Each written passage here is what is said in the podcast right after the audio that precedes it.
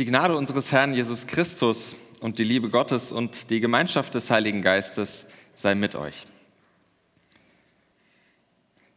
Glück auf! Seit fast 500 Jahren hoffen Bergleute mit diesem Gruß auf Lohn für ihre mühevolle Arbeit im Bergwerk. Also fast so lange, wie es auch evangelische Kirche gibt. Es gibt so ein paar Parallelen. Glück auf, das hat auch ganz besondere Bedeutung für das Siegerland. Zwar gibt es hier seit 1965 äh, keinen aktiven Bergbau mehr, das wisst ihr wahrscheinlich besser als ich, aber die Geschichte, die reicht trotzdem sehr, sehr weit zurück. Nämlich schon vor 2500 Jahren hat man hier im Siegerland Bergbau betrieben. Die Kelten haben das schon gemacht. Und wie prägend das für die Region ist, das sieht man eben bei jedem Gang über die neue Oberstadtbrücke vorbei an Henna und Frieda, dem Bergmann und dem Hüttenmann. Glück auf, so könnte man mit einem Augenzwinkern auch das Wort übersetzen, das im Zentrum unseres Textes heute Morgen steckt, steht. Obwohl der Bergbau im Siegerland älter ist als das Christentum, das muss man sich mal überlegen, äh, gibt es da doch so manche Überschneidungen in diesem Begriff. Glück auf. Wir starten heute mit unserer neuen Predigtserie Bergwerk das Jesus-Manifest. Die wird uns eine ganze Weile beschäftigen, weil wir tatsächlich versuchen, durch dieses große Bergwerk einmal durchzukommen. Uns durch dieses Bergwerk zu graben, uns einzugraben. Daher habe ich das Ganze auch mal in Staffeln unterteilt. Wir werden das nicht an einem Stück durchziehen, sondern in äh, Häppchen natürlich tun. Und ich habe die leise Hoffnung, dass das natürlich auch so ein bisschen Spannung aufbaut, das Ganze mitzuverfolgen und sich auch die anderen Teile, die man dann vielleicht verpasst hat, anzuschauen, die Fortsetzung so zu verfolgen wie auf Netflix und Co, etwa äh, im Stream, den man auch auf unserer Webseite dann runterladen kann. Und ich werde heute diesen ersten Teil in zwei kleinen Teilen predigen. Erstmal allgemein über dieses Bergwerk, und dann wollen wir uns eingraben in diesen ersten Abschnitt, diesen ja auch tatsächlich schon äh, monumentalen Abschnitt. Und das werden wir mit ganz grobem Werkzeug tun, denn so die Feinheiten dieser Texte, die bekommt man nicht an einem Sonntagmorgen hin. Bergwerk, wer noch rätselt, damit ist natürlich die große Bergpredigt gemeint. Erzählt in Matthäus 5 bis 7 aber was ist das eigentlich, diese Bergpredigt im Matthäusevangelium? Wenn man sich das Matthäusevangelium als Ganzes anschaut, dann sieht man relativ schnell, es gibt fünf große Reden. So ist dieses Matthäusevangelium komponiert und die Bergpredigt ist die erste, die Antrittsrede Jesu, wenn man so will, die Eröffnungsrede. Eine wichtige Rede vielleicht sogar die wichtigste Rede.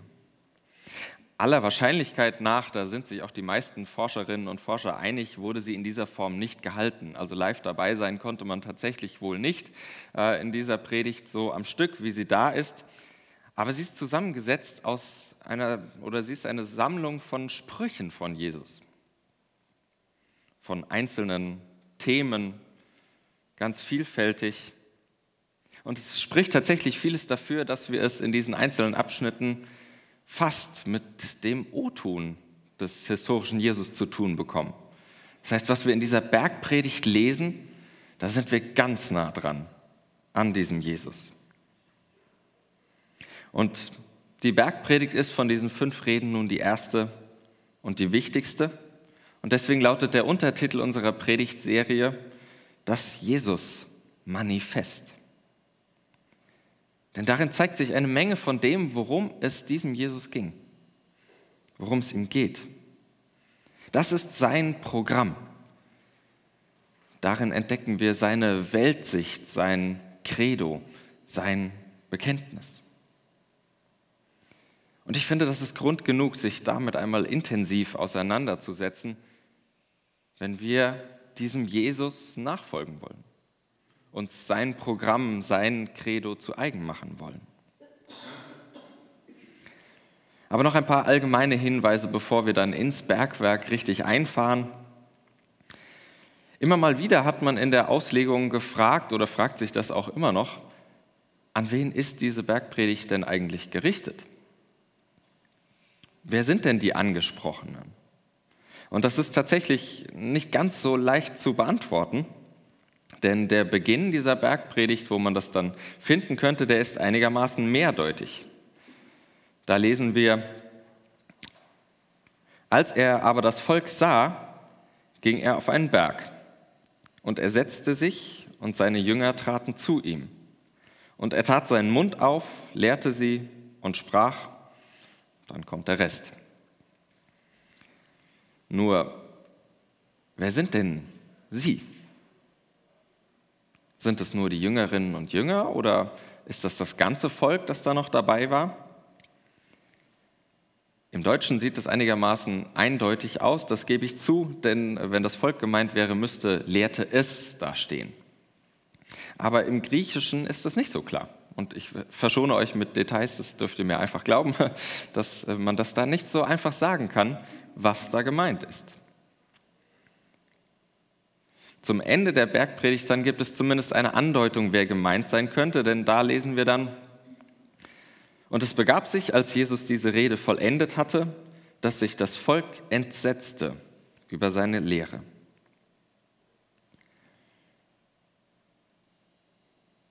Meine vielleicht nicht ganz befriedigende Antwort auf die Frage, wer ist denn gemeint, die wäre wohl von beidem etwas. Natürlich sind zuerst die angesprochen, die am nächsten dran sind, die sich zu ihm setzen, die sowieso mit ihm unterwegs sind. Seine Schülerinnen und Schüler sind natürlich als Erste angesprochen, wenn der Lehrer sein Manifest weitergibt. Aber es ist doch auch mehr, denn wir haben es da ja nicht mit einer Geheimlehre zu tun, die nur für einen begrenzten Kreis gedacht ist. Im Gegenteil, Jesus hat Menschen in aller Öffentlichkeit um sich gesammelt, hat in aller Öffentlichkeit gepredigt. Und hier ist das Volk anwesend. Und auch die Kirche hat ja auf ganz unterschiedliche Arten und Weisen das Anliegen, Menschen mit dem zu erreichen, was sie selbst begeistert. Mit dem, was sie Evangelium nennen. Diese guten Zusagen fürs Leben. Jemand nannte diese Bergpredigt mal eine Werberede. Und ich finde, das passt ganz toll zu diesem Text denn sie richtet sich weder nur an die Insider noch nur an die Außenstehenden, sondern ich glaube, sie will und sie kann Christinnen und Christen immer wieder neu ausrichten auf das, was sie im Innersten als Insider mehr oder weniger beschäftigt, was sie begeistert und gleichzeitig doch alle Menschen neugierig machen auf das, was diesem Jesus wertvoll ist. Worum es Jesus geht, und warum es deshalb auch uns als Kirche gehen sollte.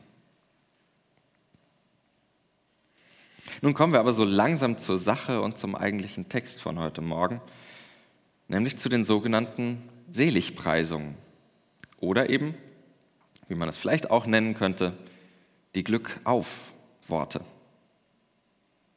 Bevor ich die vorlese, noch etwas Grundsätzliches zum Verständnis, weil ich glaube, dass es sonst schief wird, was wir hier lesen. Genauer gesagt geht es natürlich dabei um mein Verständnis. Und ich möchte, wenn ich Bergpredigt lese und wenn ich vor allem diese Seligpreisung lese, gerne zwei Alternativen vermeiden, zwei Seiten ausgleichen, von denen man vom Pferd fallen könnte. Man könnte nun geneigt sein, die Bergpredigt rein himmlisch auszulegen. Und so zu tun, als ginge es zum Beispiel irgendwie um Zulassungsvoraussetzungen und Qualifikationen für Jenseitiges, für irgendeine jenseitige Himmelwelt. Selig dann etwa im Sinne von Seelenheil. Ich denke aber, dass wir damit dem Text Unrecht tun, wenn wir auf dieser Seite vom Pferd fallen.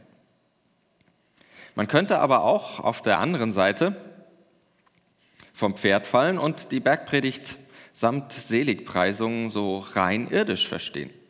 So gute moralische, ethische Anweisungen.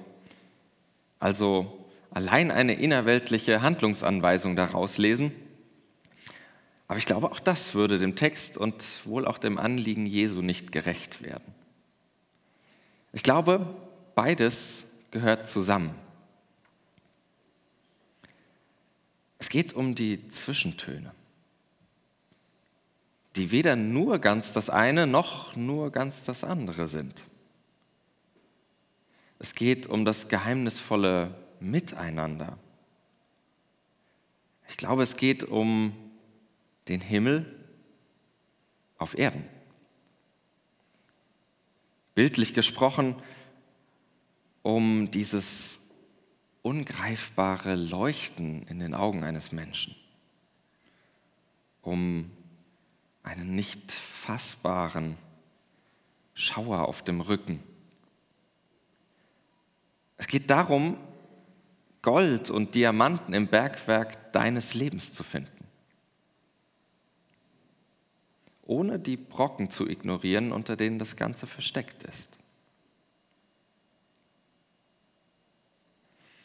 Nun aber zum eigentlichen Text aus Matthäus 5, die Verse 3 bis 12. Und ihr werdet recht schnell feststellen, dass ich noch mehr, als ich das sonst sowieso tue, nicht nur das predige, was ich mir selbst zu Herzen genommen habe.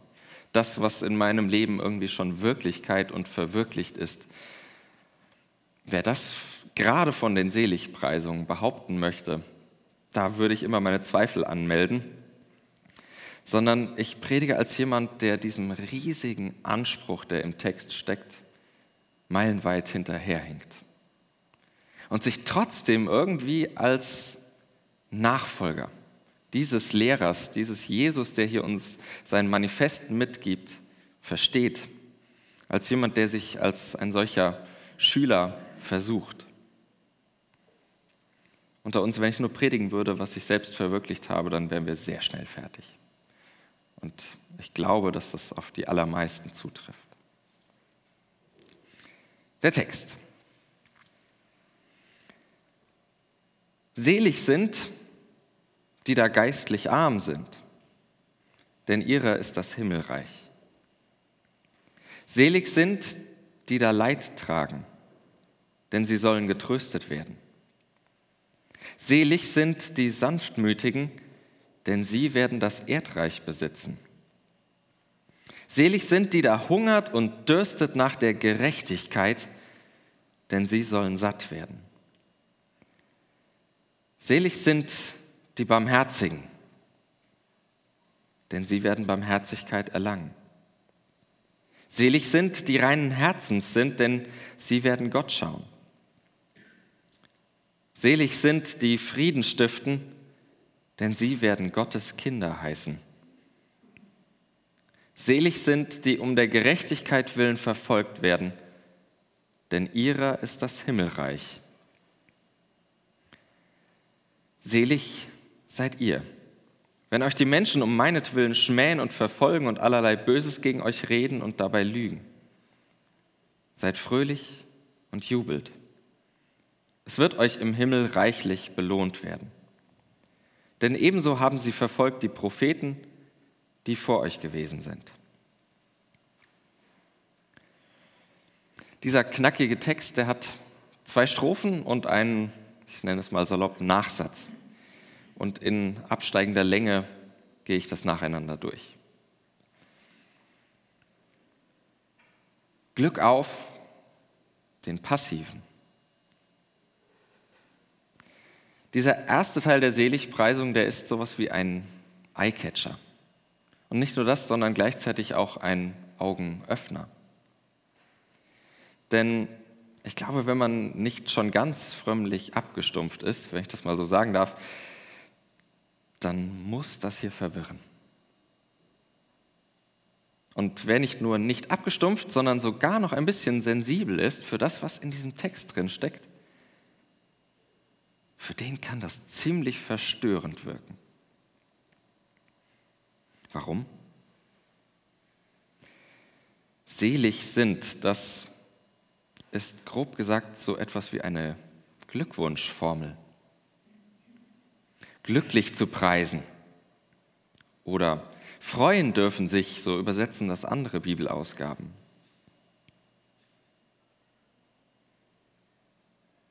Ich finde, das fällt ein bisschen auf der einen Seite vom Pferd, so dieses reine Glück.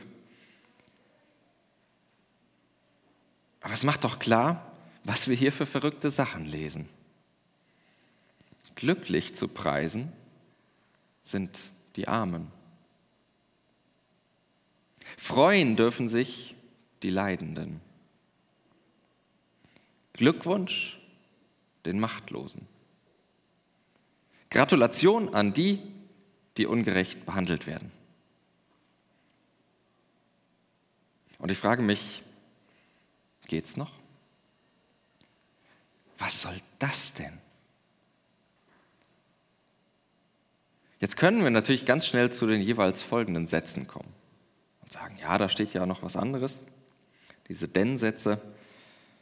Aber ich glaube, dann verlieren wir etwas aus dem Blick, was Jesus eigentlich in den Blick rücken will. Die Vergessenen. Das sind damals wie heute Menschen unterhalb des Existenzminimums. Die Armen. Damit beginnt das Ganze. Geistlich arm, das bedeutet nicht irgendwie intellektuell minder bemittelt, sondern arm an allem, was zum Leben nötig ist. Geist oder geistlich ist nicht das, was wir unter geistlich verstehen, sondern das ist die Lebenskraft Gottes. Das ist das, was den Menschen am Leben hält, was den Menschen lebendig macht. Es geht hier nicht um fromme geistliche Übung. Wer am gottgegebenen Leben mangelt, der ist arm an allem. Allem. Arm an Essen und Trinken und dadurch arm an Hoffnung. Die Vergessenen, das sind damals wie heute Menschen, die leiden. Vergessene leiden. Vielleicht kennst du das Gefühl. So in,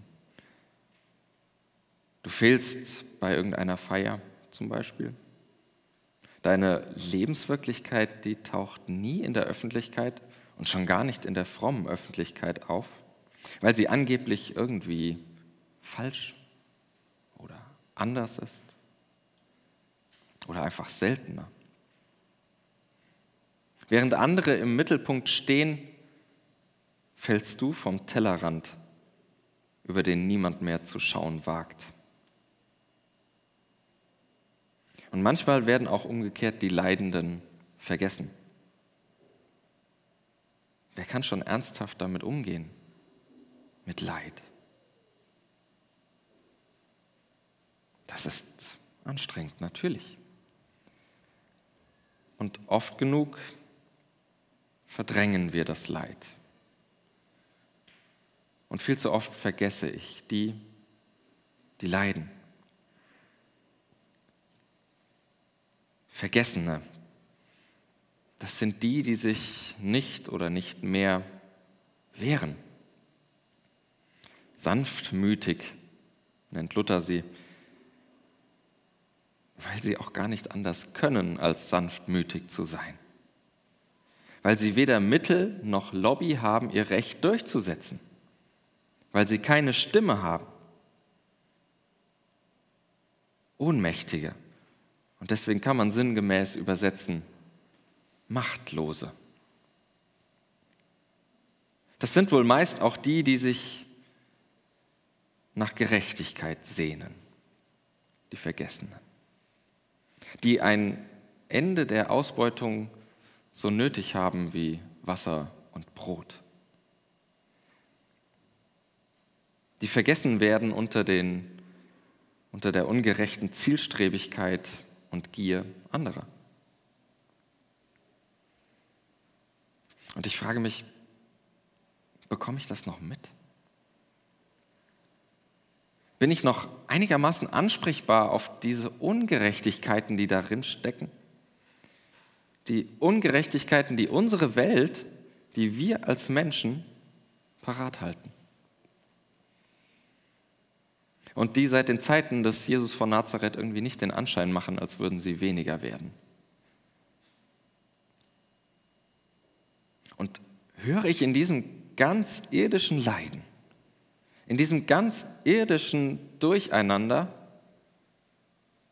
noch dieses himmlische Wort von der Aufmerksamkeit gegen das Vergessen? Ich habe dich im Blick. Selbst wenn alle anderen dich vergessen, ich sehe dich. Hören wir noch dieses Wort Gottes, das den Vergessenen zuruft, verdammt nochmal, ich finde mich nicht ab mit dem, wie es ist.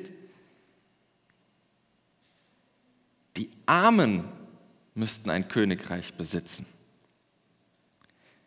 Die Leidenden sollen getröstet werden. Die Machtlosen, die müssten die Erde verwalten. Und die ungerecht Behandelten, die sollen endlich zu ihrem Recht kommen.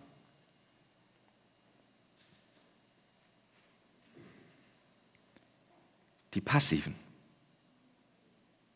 die stehen im Zentrum dieser ersten Strophe.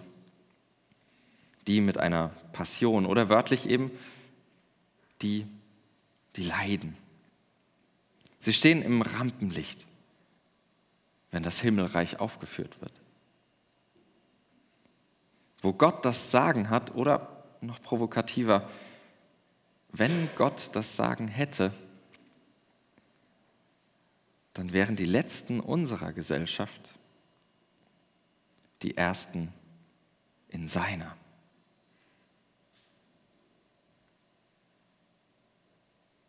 Und umgekehrt, wo die Letzten zu unseren Ersten werden, da passiert Himmelreich. Da erhasche ich einen kurzen Blick auf das Augenfunkeln.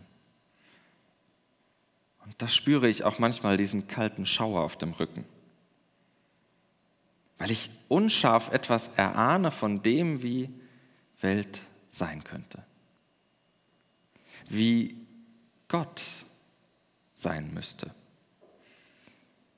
Wie als hätte der Himmel die Erde still geküsst. Eine Kirche, die keinen Blick mehr hat für die vergessenen Lebensentwürfe. Eine Kirche, die die Ränder der Gesellschaft ausblendet.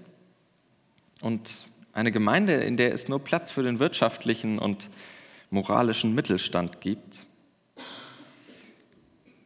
die hat ihren Maßstab verloren. Die hat ihr Manifest aus den Augen verloren. Das sage ich ihr, der Kirche, der Gemeinde.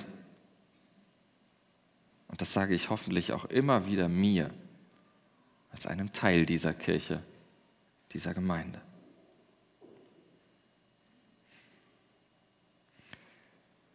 Glück auf, den Aktiven.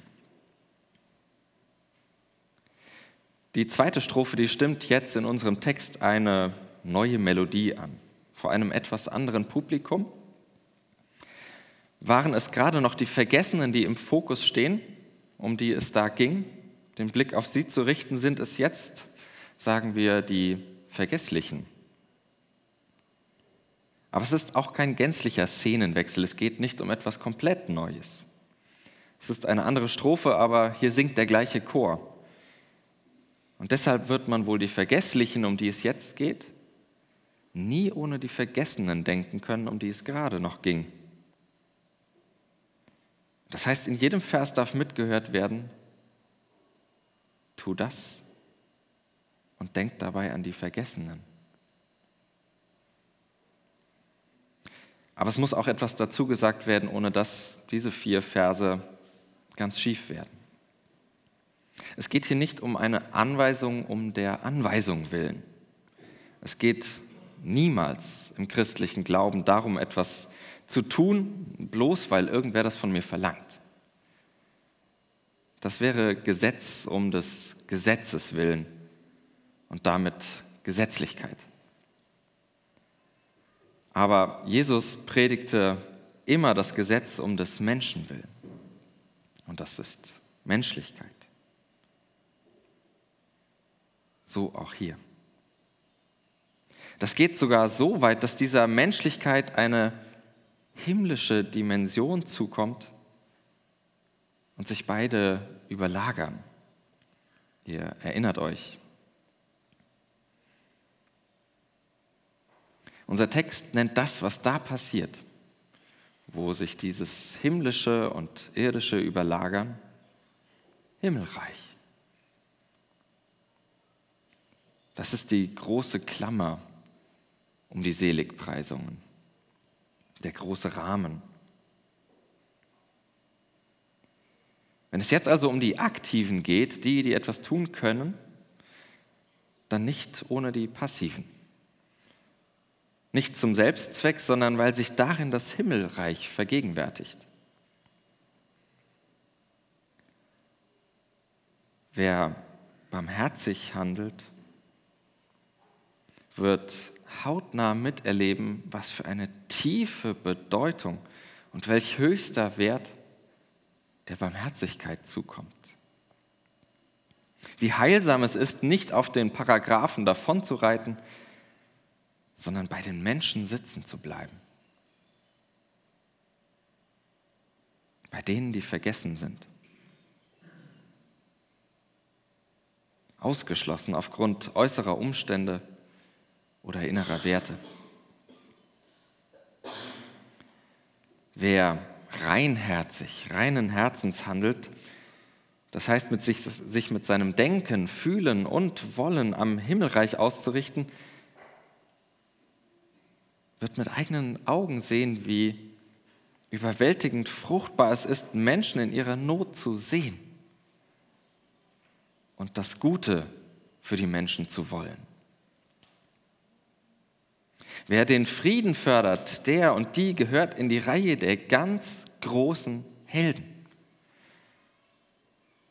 Der Menschen, die Sohn Gottes und Tochter Gottes genannt werden. Unser Text nennt diese Menschen, die Frieden schaffen, Söhne und Töchter Gottes. Und wer sich für die Gerechtigkeit einsetzt, lebt den Himmel in unsere Welt hinein. Weil Friede und Gerechtigkeit die Werte Gottes sind. Nicht Bibel lesen oder beten. Weder die Ehe noch Heterosexualität. Kein Glaube und kein Wissen sind die Werte Gottes, sondern Frieden und Gerechtigkeit.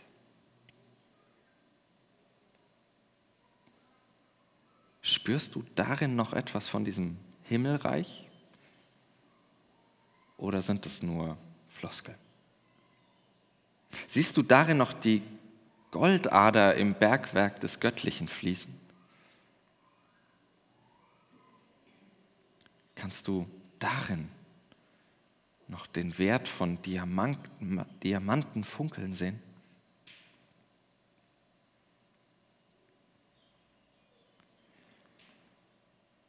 Am Ende schließt sich in den acht Seligpreisungen die Schleife von passivem und aktiven, denn die, die sich für Frieden und Gerechtigkeit einsetzen, die werden selbst wieder passive,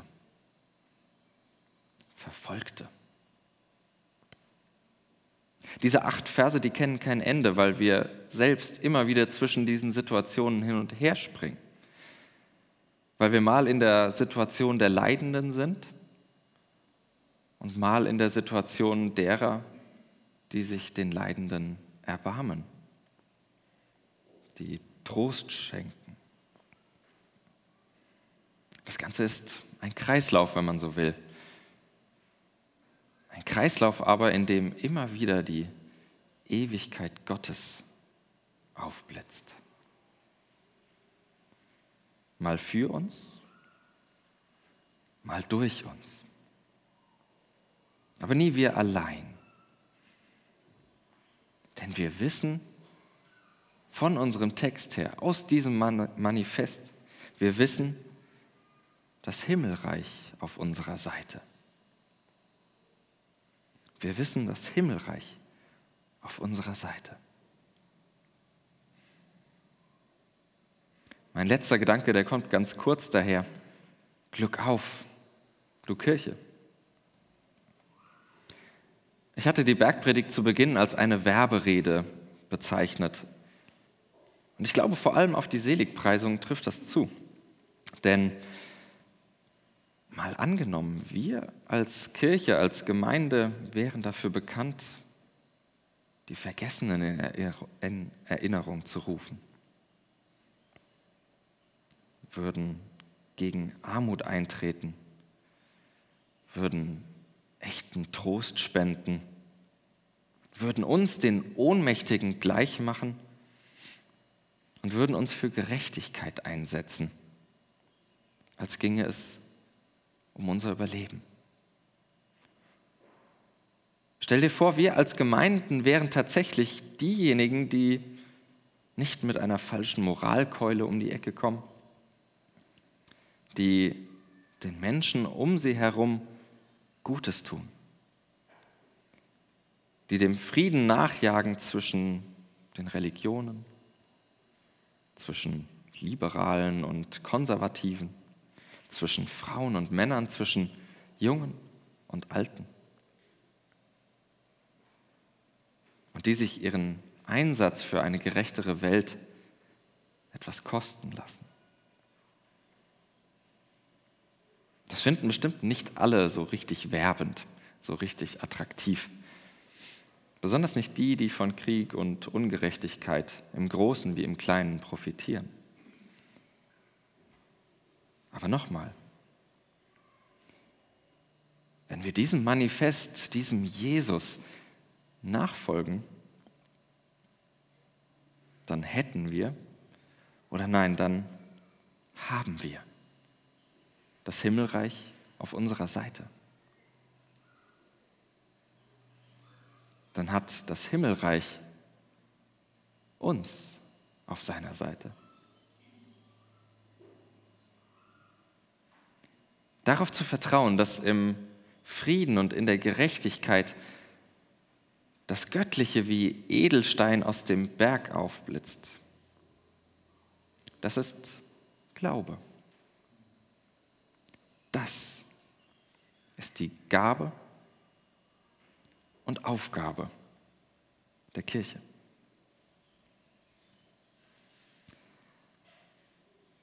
Ich fasse zum Schluss nochmal zusammen. Diese Seligpreisungen, die geben uns einen Rundumschlag.